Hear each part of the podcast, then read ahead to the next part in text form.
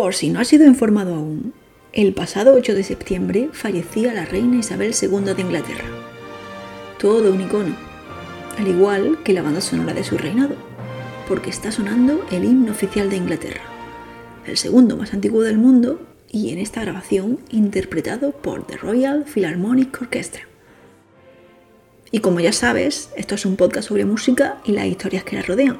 Así que en este episodio el protagonista es God Save the King, porque hoy comienza una nueva temporada de Acordes Secretos.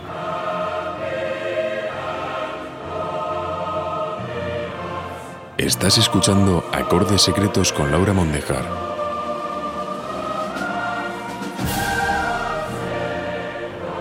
Comenzamos.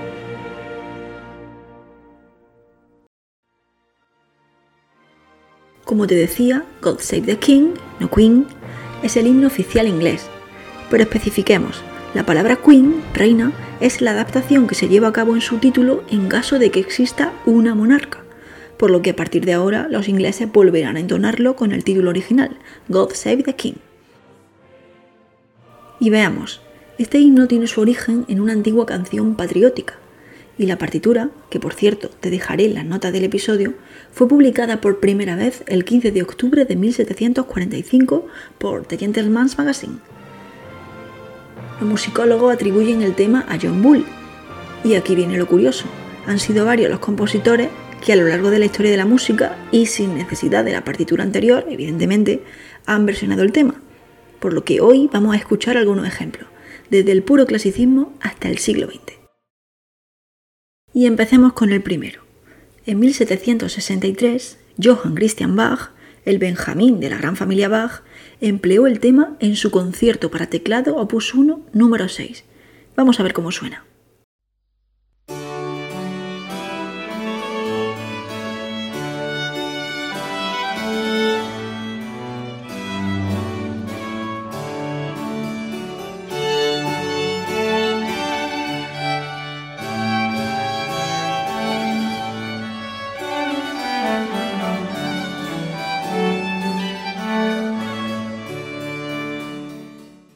Y avanzamos unas décadas porque también el alemán Ludwig van Beethoven compuso en 1802 unas variaciones sobre este himno, versión King, claro.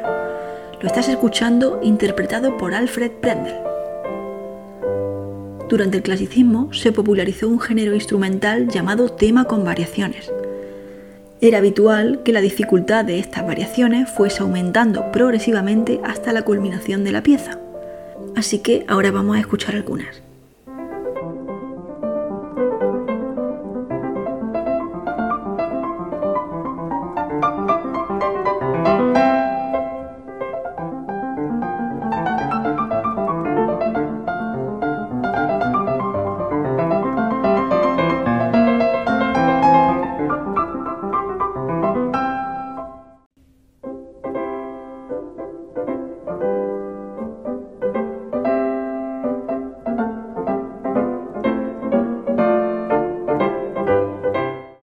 Y seguimos con complejas variaciones.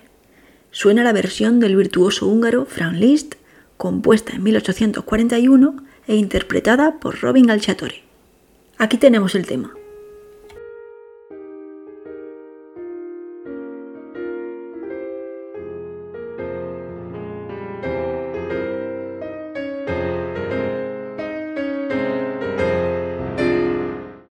Y esta es la última variación.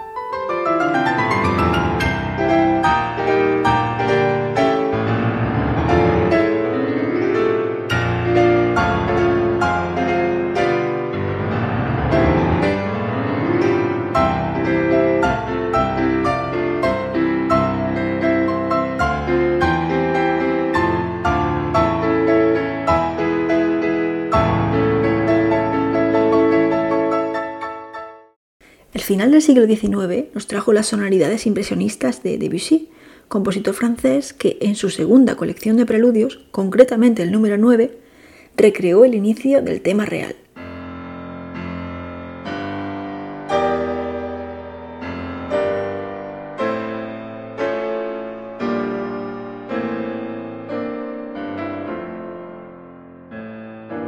Esta colección fue compuesta entre 1911 y 1913.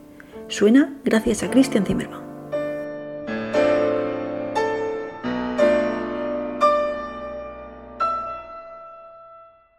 Y seguimos viajando, ahora hacia el sur.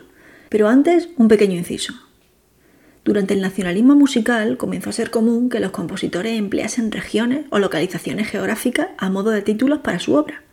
Y por supuesto, esto también se dio en España, porque aquí llega el compositor que nos toca más de cerca, el sevillano Joaquín Turina, que con Gibraltar, una pieza incluida en su álbum de viaje Opus 15, hermana el más castizo folclore andaluz con los primeros acordes del himno inglés.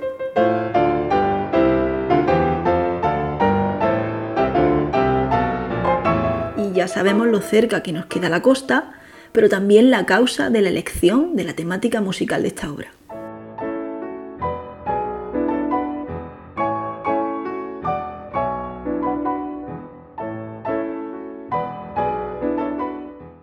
Y hasta aquí. Pero como no quiero dejarme nada en el tintero, antes de irme voy a hacer una aclaración porque he leído demasiadas noticias estos días, llamémoslas incorrectas, porque no, no va a sonar el himno de la Champions en los actos de coronación. Lo que está sonando es un himno compuesto a tal efecto, para una coronación, sí, pero no para la de Carlos, sino para la de Jorge II. La historia es la siguiente. En 1992, el compositor británico Tony Britten se inspiró en esta obra para cumplir con el encargo de la UEFA, la creación de un himno oficial para su evento futbolístico. La obra original, y que se titula Seydok the Priest, Seydok el sacerdote, fue compuesta en 1727 por George Friedrich Händel, un compositor alemán que posteriormente fue nacionalizado inglés. Si te ha gustado, compártelo con tus amigos o en tus redes sociales, analógicas o digitales. Te recuerdo que los enlaces y el resto de información utilizada se halla en la descripción del episodio. Y prometo volver pronto.